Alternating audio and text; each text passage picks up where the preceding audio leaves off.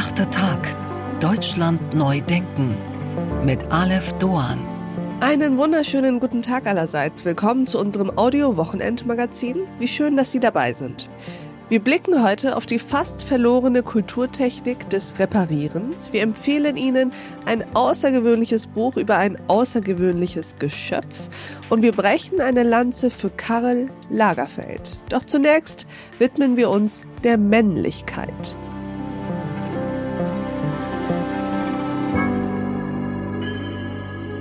Männer haben es zurzeit wahrlich nicht einfach. Manspreading, Mansplaining, Fragile Masculinity, Toxic Masculinity. Sie nehmen also sehr viel Platz ein, zu viel. Sie sind ewige Besserwisser. Ihr Ego erträgt keine Kritik und gewalttätig sind sie auch ganz schön häufig. Und als alter weißer Mann haben sie ihren Zenit ohnehin überschritten. Der Mann erscheint im Moment nichts mehr richtig machen zu können. Männlichkeit, die Merkmale und Tugenden, die wir mit ihr verbinden, sie werden öffentlich abgewickelt. Was aber ist eigentlich männlich? Nun, fragen wir statt den Politikern, Meinungsmachern, Polemikern und Aktivisten doch mal die Philosophen. Fragen wir die Begründer der kritischen Theorie, Theodor Adorno und Max Horkheimer. Das männliche Subjekt, sagen sie, bildet sich im Kampf ums Überleben. Es geht also um Abgrenzung gegen innere Zweifel und Gefühle, aber auch gegen äußere Verlockungen und Feinde. Es geht um Härte, Widerstand und Durchsetzungskraft. Der Zeitgeist setzt aber im Moment auf Empathie, Sensibilität, Schutz und Sorge. Zu Recht, doch ist der alleinige Weg zu einer schillernden, gerechten und glücklichen Zukunft der? Hat sich unsere Kultur zu sehr von der Männlichkeit abgewandt und ist dabei mit dem entgegengesetzten Prinzip übertrieben? Wo Männlichkeit als Wurzel allen Übels gilt, gerät eine Kultur, die ausschließlich feminine Werte propagiert, in Schieflage. Meine Damen und Herren, Theresa Schauwink. Ich bin Theresa Schauwink. Ich habe Philosophie und Theaterwissenschaft studiert hier in Berlin, komme aber ursprünglich aus München und jetzt bin ich seit einiger Zeit leitende Redakteurin des Philosophie-Magazins. Und unter anderem habe ich auch einen Essay zum Thema Männlichkeit geschrieben und ähm, um darüber zu sprechen, bin ich heute hier und ich freue mich. Ich freue mich auch total. Es war nämlich ein fantastischer Essay, liebe Theresa. Über das Thema wollen wir heute sprechen, also über Männlichkeit, nicht über Männer, über Männlichkeit als einen Sammelbegriff für all jene, ja, man könnte vielleicht sagen, Merkmale und Tugenden, die zumindest mal kulturhistorisch und auch philosophisch eher dem Mann zugeordnet werden. Habe ich das jetzt richtig zusammengefasst? Ganz genau. Also im Moment ähm, wird ja sehr, sehr viel gesprochen und geschrieben, sowohl über Männer als auch über Männlichkeit und meistens in kritischer Absicht. Und manchmal, wenn Sachen so sehr einseitig und sehr eindeutig aussehen, ähm, dann kann man sich ja fragen, ob da nicht vielleicht noch irgendwas anderes zu sagen wäre. Genau, und was mich dann mehr interessiert hat, ist eben über Männlichkeit als ein abstrakteres Prinzip zu, ähm, äh, also nachzudenken, das eben, glaube ich, heute auch ähm, sehr stark in die Kritik geraten ist, weil es eben in Verbindung steht mit Eigenschaften wie Durchsetzungskraft, Durchhaltevermögen, ähm, die heute eigentlich oft gar nicht mehr so, so stark gefragt sind. Ja. Lass uns mal direkt zu Beginn den Elefanten im Raum ansprechen. Natürlich kann man in diesen Zeiten, in denen wir leben, mit ihren auch progressiven Strömungen in Frage stellen, ob es überhaupt so etwas wie rein männliche oder genuin männliche Eigenschaften gibt. Also ähm, nicht erst seit Judith Butler sprechen wir darüber, dass gewisse Dinge gar nicht biologisch oder natürlich männlich und weiblich sind, im Sinne von Charaktereigenschaften etc., sondern dass das gesellschaftliche Konstruktionen sind oder auch einfach Zuschreibungen und Erwartungshaltungen. Der berühmte Satz von Simone de Beauvoir, man kommt nicht als Frau zur Welt, sondern wird zur Frau gemacht. Wie gehst du mit diesem Spannungsfeld um? Ich glaube, dass auch, also wenn wir selbstverständlich davon ausgehen, dass auch Frauen männlich konnotierte Eigenschaften haben können, wie Tapferkeit, wie Durchsetzungsvermögen, wie Eigeninitiative und so weiter.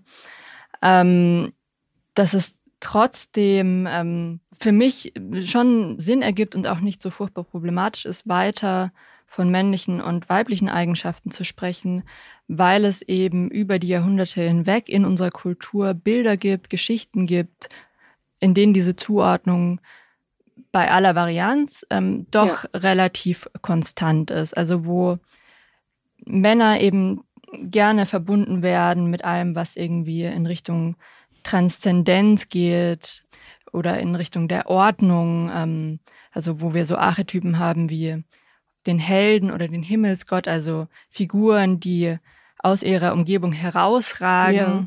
Genau, und auf der anderen Seite eben so Bilder und Geschichten über weibliche Wesen haben, wie, wie etwa die Medusa, deren Schlangenhaare so in alle Richtungen ausgreifen. Das ist also, also eher eine Figur der zahlreichen Beziehungen und Verbindungen. Ja, ja. Und eben ähm, ja auch häufig so Verbindungen zum Wasser, zum. Also alles, was so fließt und wo sozusagen die Grenzen zwischen der Person und der Umgebung so ein wenig verschwimmen. Ganz genau, ganz genau. Also dieses in alle Richtungen hinausgreifen, ähm, eben nicht aus der Umgebung hinaus, sondern in ihr verwoben, verspannt. Das ist ähm, total äh, interessant, woran ich jetzt sofort denken muss, sind auch so Dinge wie Mutter Erde. Ganz genau. Also, dass sozusagen das Weibliche ja, tatsächlich die Erde ist, in der alles eingebettet ist. Und das erfährt ja gerade eigentlich auch so, ähm, so eine Wiederbelebung. Also, man spricht jetzt wieder ganz viel von Gaia, die ja eben so eine Erdgöttin, Mutter, äh, Mutter Erde ist. Mhm. Und ähm, die wird eigentlich jetzt auch wieder stark gemacht von Denkerinnen wie Donna Haraway, die eben Feministinnen sind und ähm, ja, genau. welche Merkmale jetzt mal von diesem bildhaften abgesehen, jetzt von dem horizontalen und dem eingebettetsein etc., von dem mal abgesehen, welche Merkmale sind es denn, die wir als als weiblich einordnen würden und was wiederum haben die ersetzt?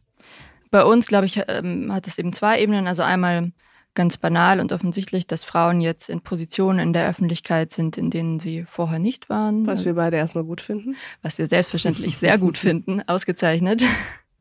Und zum anderen glaube ich aber eben auch, dass es zu einer Aufwertung gekommen ist ähm, von Werten, Normen, Tugenden, die klassisch als weiblich äh, konnotiert zum Beispiel. sind. Also in meinem Text mache ich das ausgehend eben von von diesen Bildern, also auch des Weiblichen, das so in alle Richtungen ausgreift und so verknüpft ist, dass man eigentlich sagen kann, das Weibliche steht in gewisser Weise für das Beziehungsprinzip. Mhm. Also eben gerade nicht für die Abgrenzung, sondern für, für das vielfältige Bezogensein und Abhängigsein. Mhm. Also wir haben einmal das Beziehungsprinzip, das sich äh, abgrenzt vom Begrenzungsprinzip mhm. und dann eben ja auch, du schreibst, glaube ich, von Kommunikation, wo vorher Kampf war mit diesem Beziehungsprinzip, mit dieser Aufwertung, ähm, dieses Beziehungsprinzip, ähm, damit sind eine ganze Reihe von Werten, glaube ich, verknüpft, die gerade auch sehr stark aufgewertet werden. Das ist sowas wie Schutz, Sorge und Sensibilität. Und ähm, das sehen wir ganz stark in unserer Alltagskultur. Also einfach daran, dass man spricht heute davon, dass eigentlich Beziehungen, also ähm, zwischenmenschliche ähm, Paarbeziehungen, eigentlich heute schon so einen therapeutischen Charakter haben. Also es geht darum, die ganze Zeit sich gegenseitig von seinen Gefühlen zu erzählen und so weiter. Mm.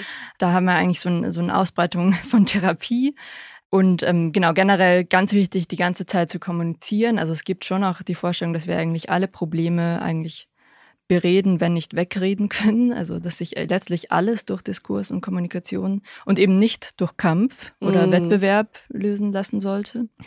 Ja, und ich glaube, das sehen wir so eben in ganz, ganz verschiedenen Bereichen. Also eben einmal, wie ich schon meinte, so im Alltag, wie, wie so zwischenmenschliche Beziehungen organisiert sind. Ich glaube, man sieht es auch an so Kleinigkeiten wie das ähm, Jugendliche, also das Lieblingswort von Jugendlichen ist jetzt cute und nicht mehr cool. Mm. Also es soll alles so schön ja. weich sein. Ne? Ja, ja. Ähm, und aber eben auch an so größeren, größeren gesellschaftlichen ähm, Problemlagen, also wie in der Pandemie, wo eigentlich durchgehend die Rede war davon, dass wir jetzt Freiheit eben nicht mehr individuell verstehen dürfen.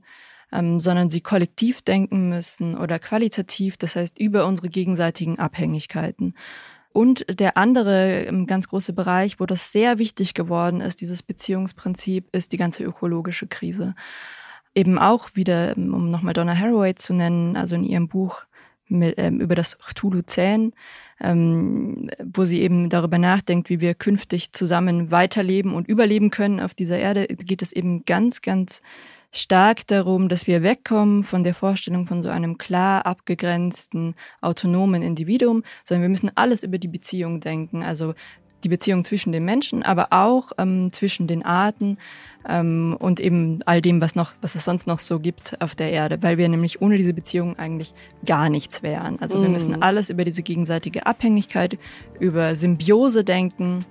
Ähm, alles in Interaktion und kollektiv letztlich. Richtig, genau. Und an dieser Stelle blenden wir uns aus. Diese Folge in voller Länge finden Sie auf thepioneer.de und in unserer Pioneer App.